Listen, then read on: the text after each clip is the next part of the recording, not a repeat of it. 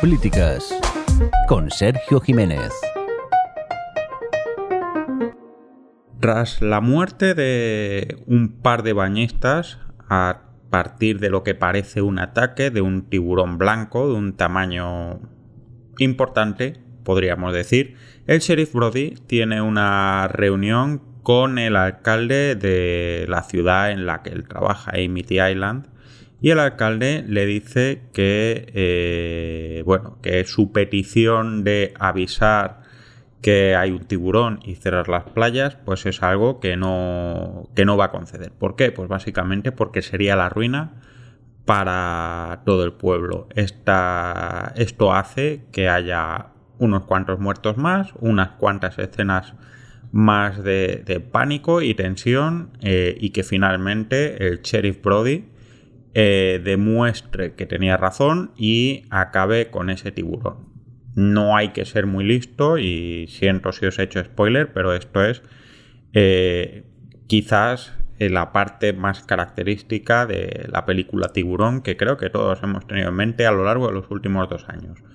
Mi nombre es Sergio Jiménez, el Rabo en Twitter, y te doy la bienvenida una vez más a Ciencias Políticas, el podcast en el que hablamos de conceptos, ideas, problemas y teorías políticas y sociales que nos afectan a todos de una manera que trata de ser amena, divertida y comprensible para todas las personas, tratando de daros los medios para que os hagáis vuestra propia opinión sin necesidad de que os compréis una ya prefabricada o precocinada.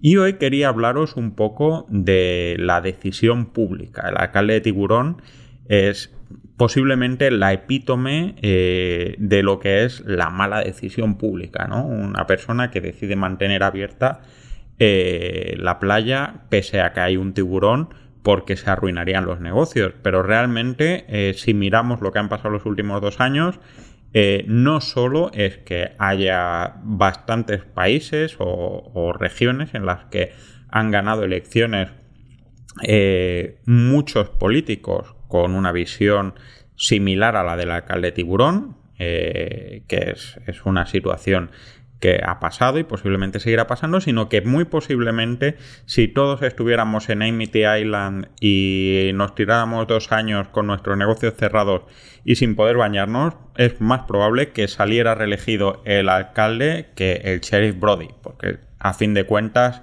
eh, pasar el desgaste es algo que se pasa, ¿no?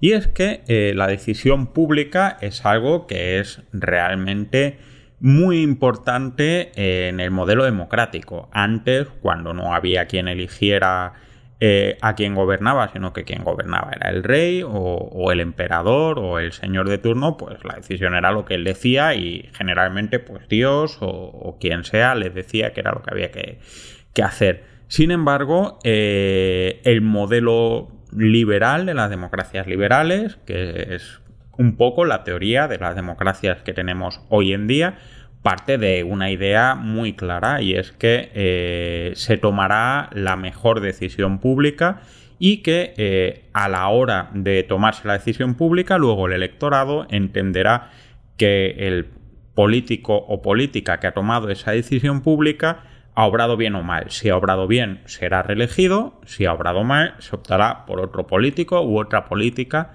eh, que cumpla esta función, ¿no? Digamos que a los personajes del Señor de los Anillos nadie le iba a pedir cuentas eh, de si iban al auxilio de, de Minas Tirith y de los humanos o si los elfos tenían que colaborar en la batalla de los tres ejércitos, etcétera, etcétera. Pero desde que hay democracia, pues resulta que eh, todos estos elfos, enanos, magos y demás, pues ya no tendrían la mano tan libre. Sin embargo, eh, bueno, esta teoría liberal eh, se encuentra relativamente pronto, en unos 80, 100 años, con un problema importante y es que, que la mayoría apruebe una decisión no significa que esa decisión sea legítima porque afecta a los derechos de la minoría, ¿no? Pensad en, esta peli tan maravillosa que Jojo Rabbit, eh, a fin de cuentas Yoyo, nuestro protagonista, y su madre son una extrañeza en una Alemania en la que básicamente eh, la mayoría, o la mayoría que podía votar en ese momento, no veía tan mal que se matara a judíos, o al menos, bueno, dicen que, ellos no, no, lo sabían, etcétera, etcétera, y no veían tan mal que los derechos eh, de las personas estuvieran vinculados a su etnicidad. Eh, así que bueno, eh, esto nos llevó a repensar un poco los límites de la decisión pública y es algo de lo que hablaremos, pero sobre todo hay una cosa realmente importante y es que la decisión pública es algo mm, realmente complicado y más en los sistemas democráticos porque las decisiones públicas no es solo lo que se hace, lo que se deje de hacer, esto es una cosita que te dicen en la Facultad de Política súper pronto, que no hacer algo es también una decisión pública y es algo que, vemos muchas veces, eh, por ejemplo, en política ambiental. No hacer algo en una política ambiental es tomar una decisión sobre la política ambiental, sino también lo que se dice. Es decir, la manera en la que explicamos qué se hace o no se hace y por qué o por qué no se hace forma parte de toda esta cuestión. Y a fin de cuentas, quiero hablar de este tema porque a raíz de toda la crisis del COVID hay mucha gente hablando de la decisión pública y eh, creo que merece la pena darle un tiento. Así que bueno, con esto empezamos.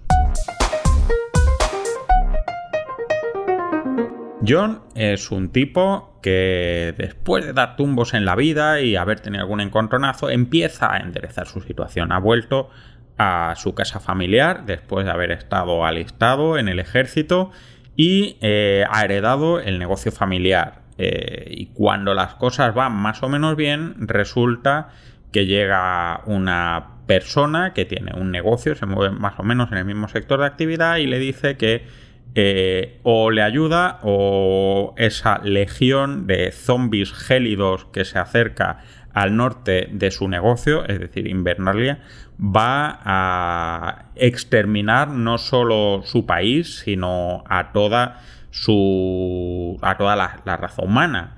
Eh, John, visto lo visto, hace lo único que puede hacer, que es jurar lealtad a este competidor que es eh, Daenerys Targaryen, Daenerys de la Tormenta, y apoyarla en esta investigación. Luego ya vemos qué es, lo que sucede.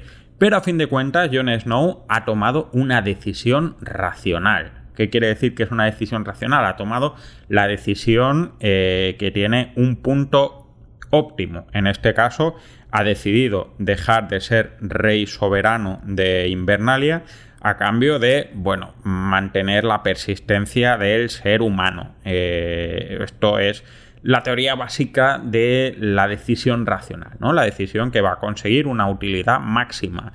Eh, sin embargo, como veréis en, Juego de Tronos, también unos pocos capítulos después, Cersei Lannister eh, decide no hacer o no apoyar a, su competidora más directa, a Daenerys, porque dice que a fin de cuentas, si los zombies matan a todos, pues está todo perdido y qué más da, y si no los matan a todos, pues tiene más posibilidades de quedarse con el negocio de su competidora.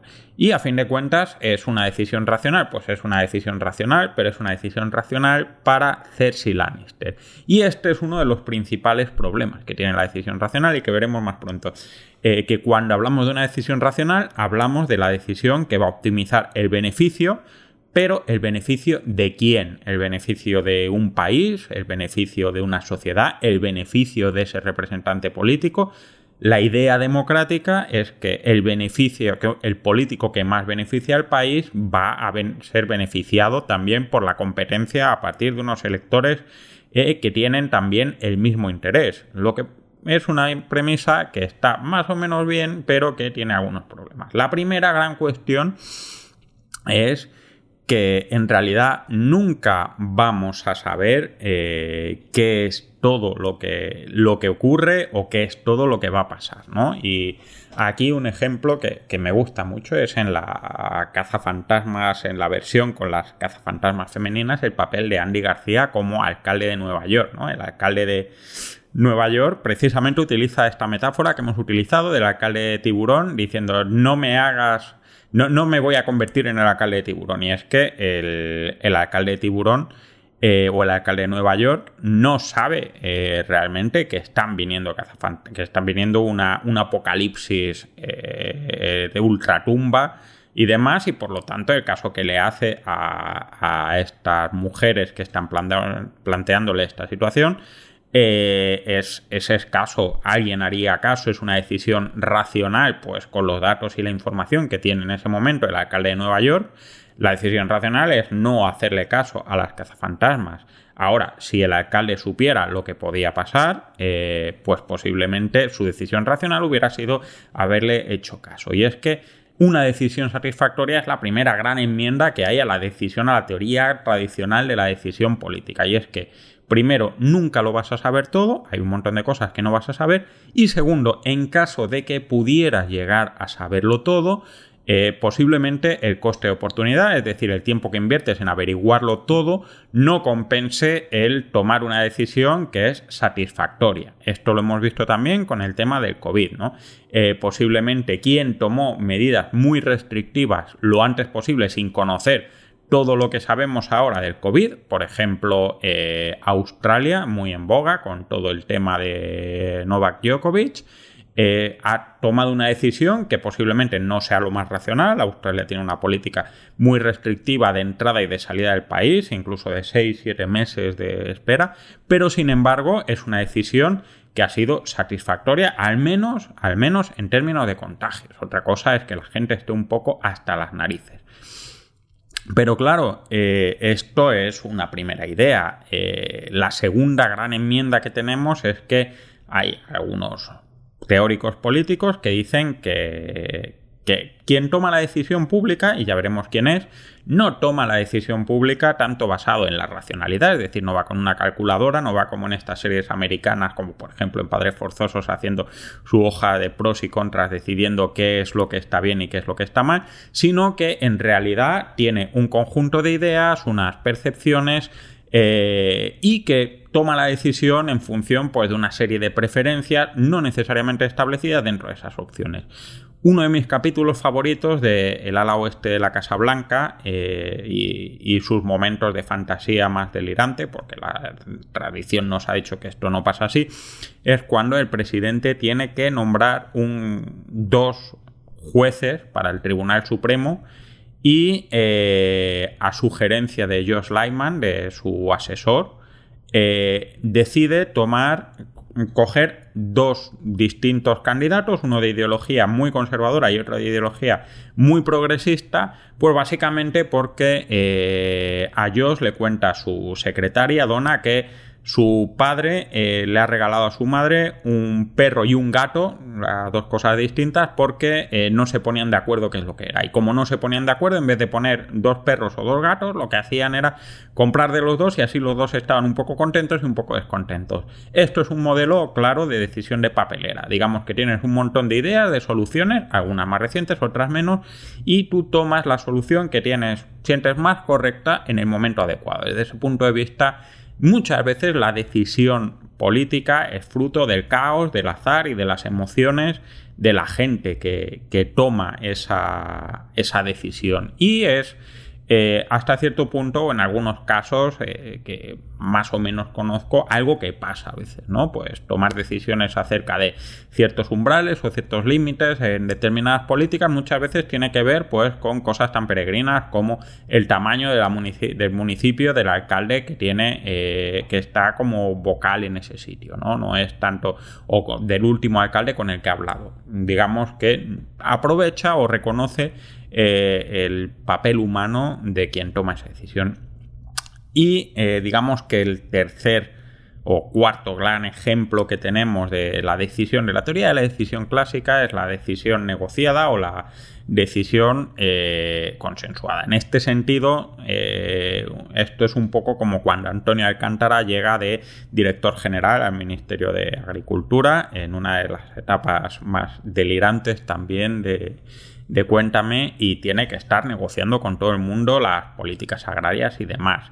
La decisión pública no es tanto una idea eh, unívoca o, común de beneficios, sino que es un poco siguiendo eh, esta película, la teoría de juegos, de una mente maravillosa y el equilibrio de Nash, que se llama, eh, por así decirlo, la manera de buscar un punto óptimo en el que todas las personas implicadas en una política van a obtener, van a maximizar su beneficio. Es decir, es una enmienda a la decisión racional, porque mientras que la decisión racional mm, en aquellos tiempos la economía no estaba tan avanzada en el siglo XVIII, XIX, eh, pero bueno, eh, digamos que había una idea de que había una sola racionalidad, una sola cosa que estaba bien y era buena para todos, eh, nos empezamos a dar cuenta de que hay distintos intereses y distintas ideas. Desde este punto de vista, la decisión negociada, la decisión de los lobbies, que no necesariamente son malos, Greenpeace es un lobby y, y la gente no va diciendo muerte a Greenpeace y etcétera, etcétera. Eh, trata de buscar ese equilibrio, esa racionalidad negociada y eso plantea otra serie de problemas. Nos quedamos con esta idea, hay una decisión racional, pero esa racionalidad no es tan perfecta, a veces influyen aspectos eh, emocionales o temporales importantes y eh, en todo caso, aunque haya una racionalidad, esa racionalidad es una racionalidad o es un conjunto de racionalidades diferenciadas, ¿no? Pues vamos al siguiente punto. Estás escuchando Ciencias Políticas.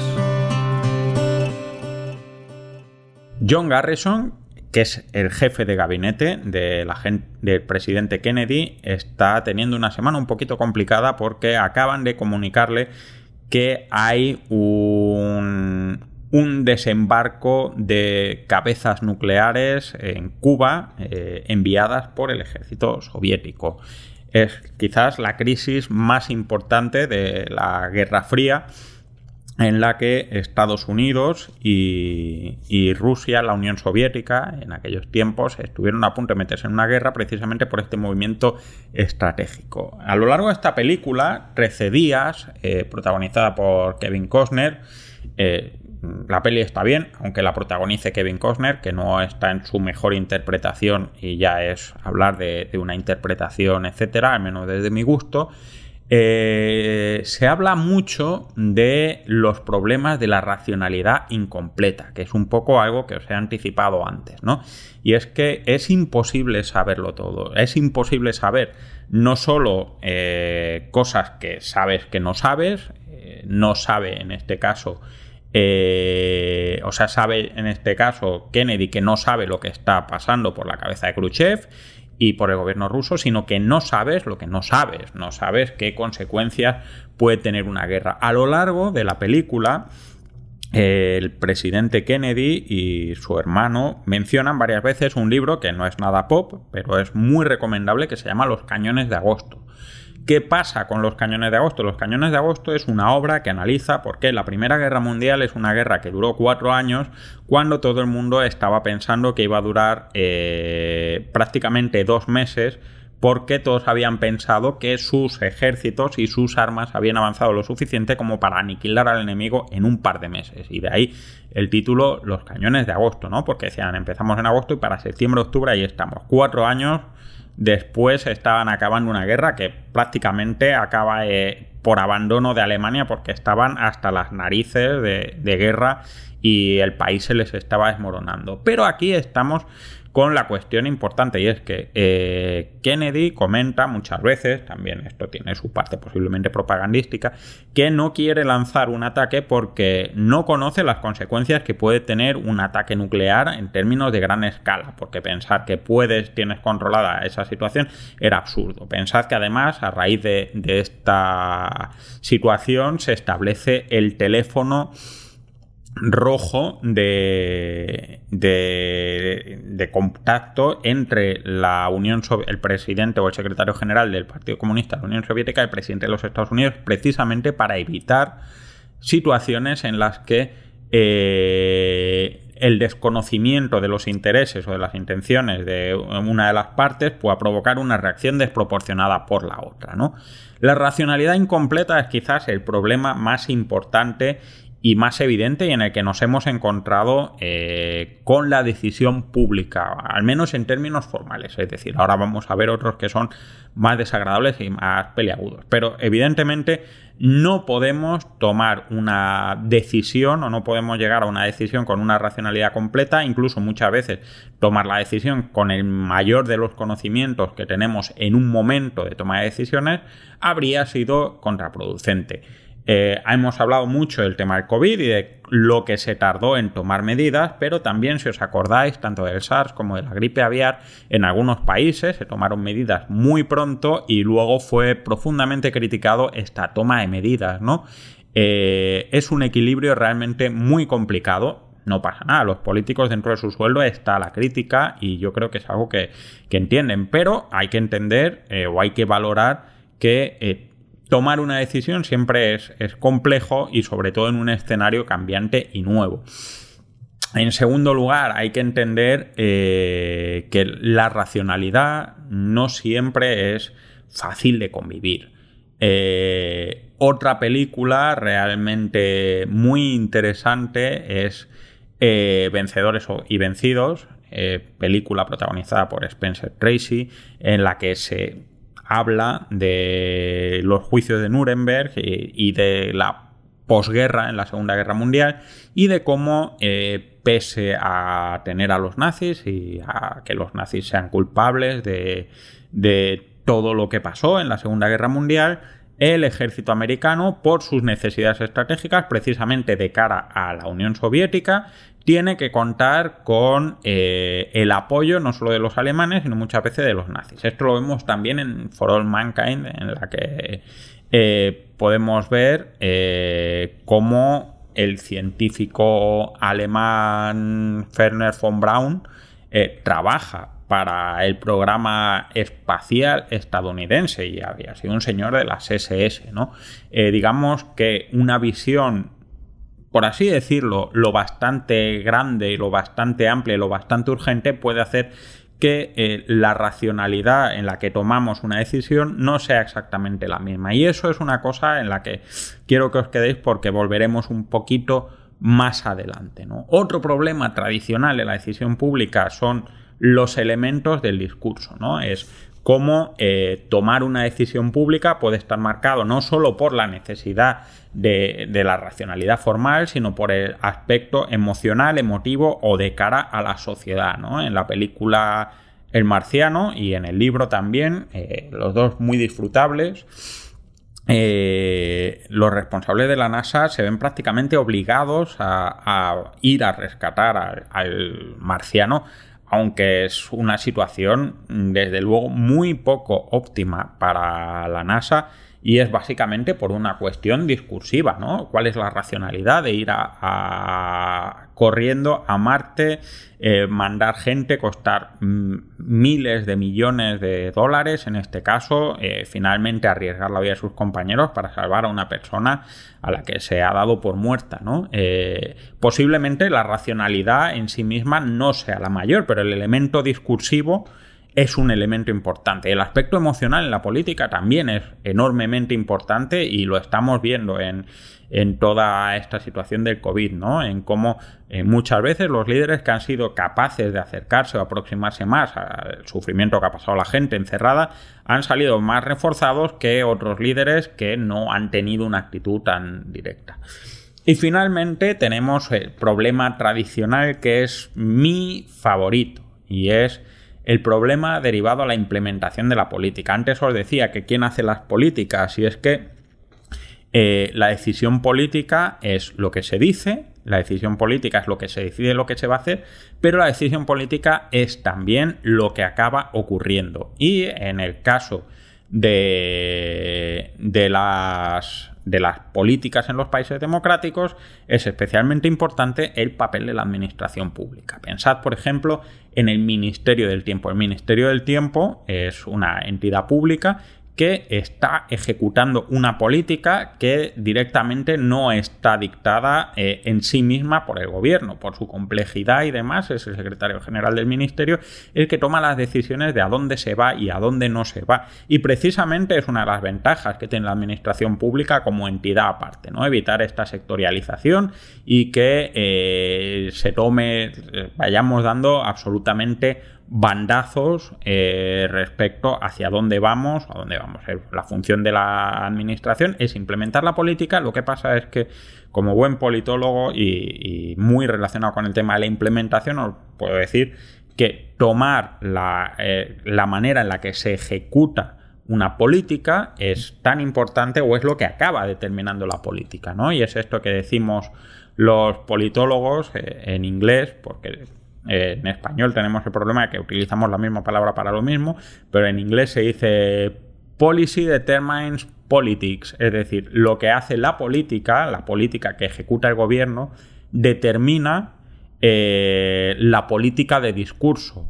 Bueno, la, frase completa es ¿Does policy determine politics or politics determine policy? Es, es, un debate un poco porque realmente qué es lo importante, lo que dice el gobierno, lo que va a hacer o lo que acaba pasando con lo que hace el gobierno. Y de lo que acaba pasando, cuánto es responsabilidad del gobierno, ¿no? Un ejemplo un poquito más drástico es en Misión Imposible Rock Nation, es un ejemplo de una implementación política salida de madre, ¿no? Se, inventan una organización terrorista eh, por cuestiones de seguridad interior de Reino Unido que acaba yéndose tantísimo de madre que acaba convirtiéndose en una amenaza de Reino Unido. Esto es una cosa, sin llegar a estos extremos, que pasa muchas veces.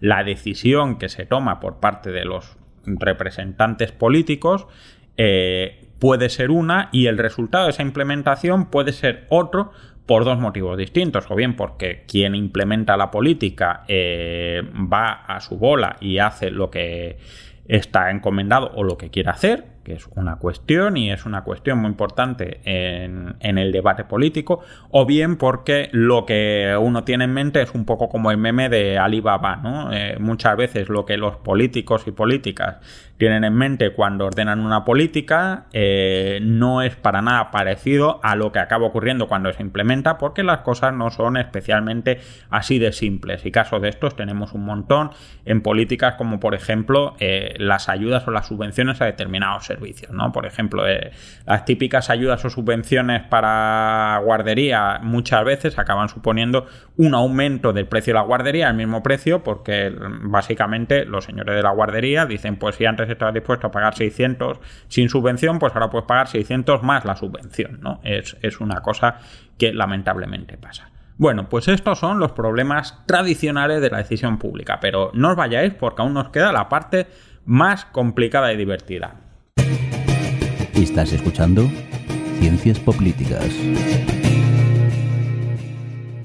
Jamie está hablando con Caitlin. Eh, en un momento de confesiones, Jamie le está comentando a Caitlin que toda la mala fama que tiene eh, por haber hecho mal su trabajo es fruto de que tenía que tomar una decisión acerca de qué es lo que lo que tenía lo que era lo correcto no Jamie eh, para más pistas Lannister le está diciendo a Caitlyn Stark que cuando mató al rey loco tenía que decidir entre ser un buen caballero eh, y defender su honor, ser un buen guardia real y proteger al rey, eh, o ser un buen hijo y salvar la vida a su padre, al que iba a matar su jefe cuando... Jamie al final le dice que uno hace tantos juramentos en la vida que al final tome la decisión que tome va a acabar incumpliendo alguno y que lo mejor que puede hacer es tomar aquel con el que se sienta más honesto. Esta escena, que a mí me parece de las mejores escenas de Juego de Tronos, eh, con diferencia, es eh, un problema que tenemos últimamente en las sociedades democráticas. Y es que eh, si la decisión racional es la decisión que premia lo que es más beneficioso, eso parte del concepto de que todos entendemos qué es lo más beneficioso.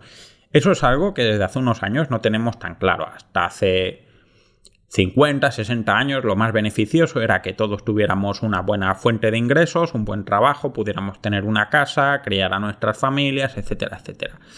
A raíz de una serie de cambios culturales, de la revolución postmodernista y, del movimiento de pensamiento postindustrial y demás, eh, ya no es tan fácil, ¿no? Hay gente que dice, pues prefiero ganar menos dinero y estar más tiempo con mi familia, o prefiero, para mí no es tan importante trabajar como eh, tener más igualdad de oportunidades o expresar mi eh, sexualidad, o no me preocupa tanto el dinero como la protección del medio ambiente. Hemos perdido ese punto de vista común, no solo como sociedad, sino incluso como personas, el punto de vista que, que podemos tener nosotros a la hora de buscar una decisión, por ejemplo, con el tema de, la protección medioambiental, a la hora de ser un ciudadano preocupado por el medio ambiente y estar en contra de, por ejemplo, eh, el aumento de emisiones puede estar mm, en una línea muy contraria con el número de dispositivos que tenemos como consumidores de medios digitales.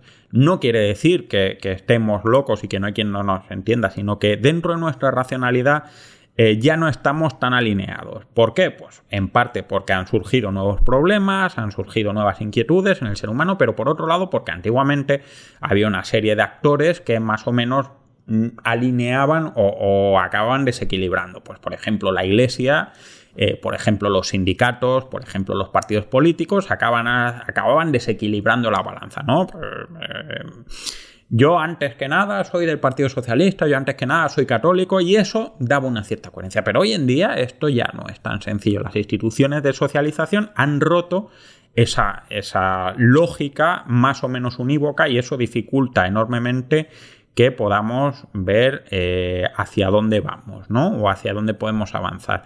Y esto es un problema para la decisión política. ¿Por qué? Primero, porque no hay una racionalidad única y encontrar ese equilibrio de Nash del que hablaba antes eh, es, realmente complicado. A ver cómo encuentras un equilibrio de Nash entre, por ejemplo, determinados sectores del feminismo y el movimiento transexual. No hay equilibrio de Nash posible.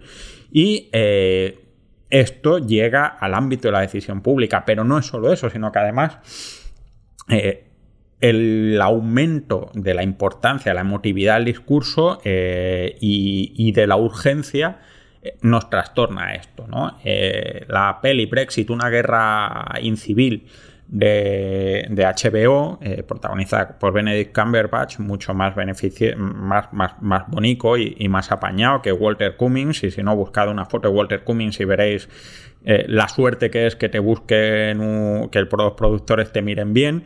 Habla precisamente de cómo la polarización social, en este caso lo atribuye a la desigualdad económica y política, hace que la gente eh, deje de pensar eh, de una manera ponderada. Y, vayamos a, lo sencillo. Yo a lo mejor no votaría un partido político que defienda mm, según qué cosa si la alternativa no me parece eh, horrible. Es decir, pues digo, pues si me gobierna el partido B en vez del partido A, que es mi favorito, no es tan grave. Pero ¿qué pasa si el partido mm, B, que no es mi partido favorito, si gobierna, eh, está facilitando la entrada del comunismo y la desarticulación de la sociedad o está dando entrada a la extrema derecha y al nazismo. Eh, pues, ¿qué es lo que pasa? Que estoy dispuesto a aceptar muchas más concesiones a mi partido, al partido A. Digamos que es más fácil que yo eh, acepte que el partido que yo prefiero tome decisiones que no me gustan si el partido alternativo me parece absolutamente horrible. Y esto afecta de manera importante a la decisión. ¿Por qué? Pues porque quien toma la decisión se siente más liberado cuanto más implicado está esto. Si no piensa en Donald Trump, él mismo lo decía, podría pegarle un tiro a alguien en Times Square y volvería a ganar las elecciones. ¿Por qué? Porque básicamente sus votantes están tan horrorizados con lo que es la alternativa que le votarían hasta el fin del mundo.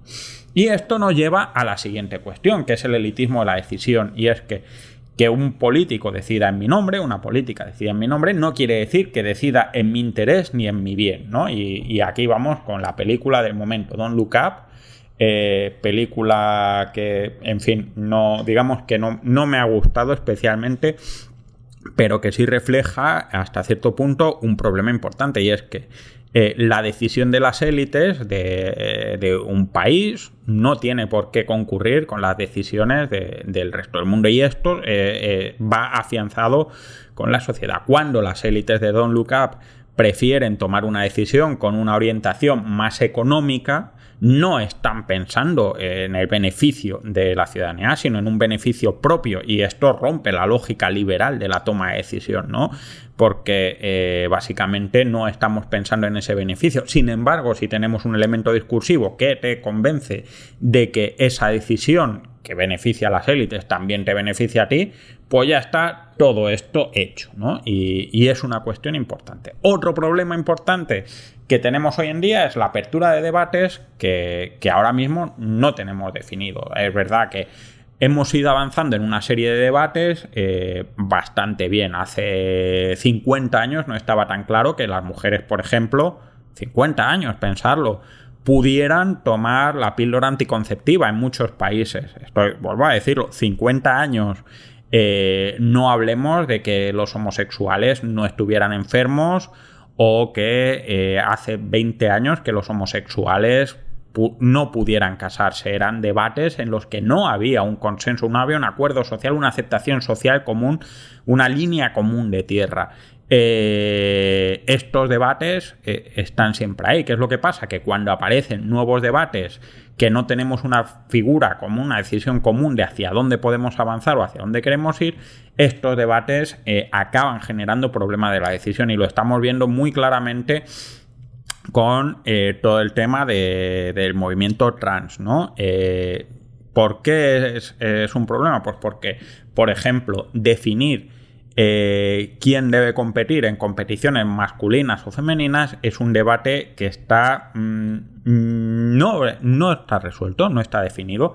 ¿Y qué es lo que pasa? Pues que básicamente esas decisiones las están tomando instituciones deportivas, que está bien eh, desde el punto de vista deportivo, pero tiene reflejo más allá de en la sociedad, mucho más allá de ese deporte, ¿no? Esta nadadora estadounidense que está vapuleando todos los récords, eh, compitiendo con, con otras nadadoras que han nacido mujeres, eh, pues es, es, un problema, que han nacido con, un cromosoma XX, es, un problema que tenemos que figurar como sociedad y que tenemos que resolver. Eh, mm, simplemente es, es una cuestión que hay que tomar una decisión y es una decisión que tenemos que construir como sociedad y que nos tenemos que tomar. En caso de que la tomen los responsables políticos, pues tendrán que tomarla eh, más adelante y ver si esa decisión cuenta con aceptación o no y si tiene encaje en los sistemas legales. Son cambios largos, son cambios difíciles y desesperanzadores. Hay otra cosa eh, muy importante y es que los gobiernos tienen una capacidad mm, más limitada de acción, tanto dentro de sus fronteras como fuera. Eh, lo vimos en Falcon and the Winter Soldier. Eh, en esta serie veíamos el, problema. Aquí veréis un poco el pequeño geek politólogo que, que hay en mí y es que eh, un poco lo que me pasó al final de Endgame es lo que pasaba en Falcon y Winter Soldier, que es ¿qué haces con toda esta gente que ha vuelto a aparecer de la nada? ¿Cómo gestionas esto? ¿No? Pues hasta cierto punto me alegra saber que en Marvel hay gente que le preocupan estas cosas, ¿no? Igual que, me pasaba en, Matrix Revolutions cuando decías, ¿y qué hacen los humanos si, si sacan a todos los que había en Matrix ahora eh, eh, congelados, ¿no? Por así decirlo. Es, es un problema importante. Pero bueno, al caso, en Falcon and the Winter Soldier encontramos que no hay ningún gobierno que sea capaz de hacer esta recolocación de, refugiados. Necesitan primero cooperación internacional y esto lo vemos en la crisis climática y en la crisis medioambiental y también lo vemos a nivel subnacional con qué ayuntamientos colocan o qué municipios colocan a esos refugiados o cómo redistribuyen esas casas. ¿no?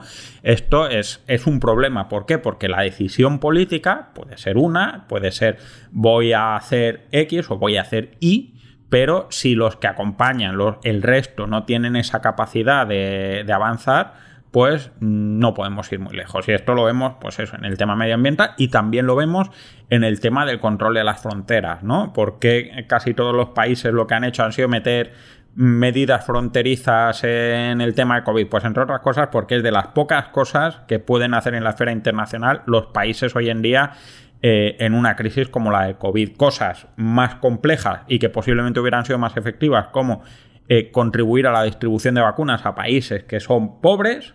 Eh, habrían sido mucho más difíciles y mucho más eficaces a la hora de evitar una variante como la variante Omicron. Pero este barco ya zarpó y no veremos posiblemente algunos barcos más zarpar en este camino. Y por último, y, no por ello menos importante, a raíz de la evolución de los sistemas políticos y democráticos, hemos pedido cada vez más la ciudadanía participar. No todo el mundo quiere participar, no todo el mundo participa con la misma intensidad, y esto os lo puedo asegurar yo que procuro eh, alejarme lo más posible, por ejemplo, de la Asociación de Padres y Madres de Alumnos del Colegio de mis hijas eh, y este tipo de cosas pero en realidad de lo que estamos hablando es de que se busca más participación política, se busca que los gobiernos sean, como hemos dicho antes, con el equilibrio de Nash y con la búsqueda de negociaciones y demás, eh, la respuesta a los intereses de diferentes actores, pero esto nos lleva a una cuestión muy importante y es hasta qué punto los gobiernos lo que deben hacer es canalizar esas demandas o hasta qué punto los gobiernos pueden liderar. Como diría Henry Ford en esta manidísima eh, metáfora. Eh, si le hubiera preguntado a mis clientes qué quieren, me hubieran pedido un coche con más caballos y no un automóvil. Eh, la cuestión es que los grandes políticos, y no me refiero a grandes por sus resultados, sino por su impacto en la historia y en los sistemas políticos, son los políticos que lideran. Eh, un político que no gobernó tanto tiempo y que en realidad tampoco hizo tantísimas cosas importantes como John F. Kennedy, de hecho ni siquiera él fue el que eh, estaba presidente cuando llegamos a la Luna, hizo este discurso tan bonito en el que decía elegimos ir a la Luna porque es difícil, ¿no? Eso es liderar y eso es una cosa que realmente pocas veces te van a pedir la sociedad en masa, vamos a ir a la Luna. Y esa es una de las cuestiones de equilibrio más importantes. ¿Hasta qué punto eh, el liderazgo de los políticos tiene que estar alineado con esa perspectiva y hasta qué punto ese liderazgo forma parte de una decisión racional o de una decisión emotiva. Y si es emotiva, eh, las consideraciones son realmente distintas y de nuevo os vuelvo a decir, quizás el alcalde de Amity Island no era tan malo porque mm, después de que mucha gente haya preparado todo el tema del verano, pues a fin de cuentas, ¿qué me da dos o tres muertos más? Brody mm, pilla el tiburón y listo, ¿no? O eso dicen muchas personas que votan a lo largo y ancho del mundo, allá donde pueden votar. Y esto ha sido todo por hoy. Eh, muchísimas gracias por tu atención, espero que te haya gustado. Eh, si es así, pues dale al like, comenta insulta, pero poco, eh, recomienda a tus amigos y compañeros. Eh, muchísimas gracias al señor Mirindo, eh, que hace que esto suene como tiene que sonar y que hace que Sons Podcast esté lleno de podcasts estupendísimos que os recomiendo que, escuchéis. felicitar a, a, mis compis de OTV que cumplen sus 300 programas y que eh, haya por lo menos 350 más. Y nada, eh, me despido. Eh, esto ha sido por hoy. Hasta luego. Acabas de escuchar Ciencias Políticas, un podcast alojado en Sons, red de podcasts. Encuentran más información de este episodio en nuestra página web, sons.red barra ciencias políticas. Y descubre muchos más podcasts en sons.red. Thank you.